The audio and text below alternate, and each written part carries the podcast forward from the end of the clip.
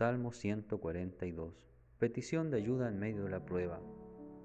Oración de David cuando estaba en la cueva.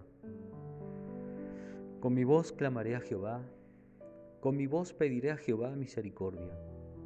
Delante de él pondré mi queja, delante de él manifestaré mi angustia. Cuando mi espíritu se angustiaba dentro de mí, tú conociste mi senda. En el camino en que andaba me escondieron lazo. Mira mi diestra y observa, pues no hay quien me quiera conocer.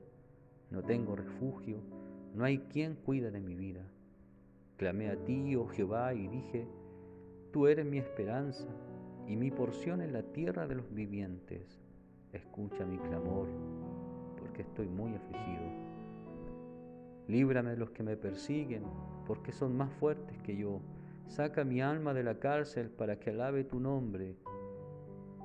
Me rodearán los justos, porque tú me serás propicio. Amén.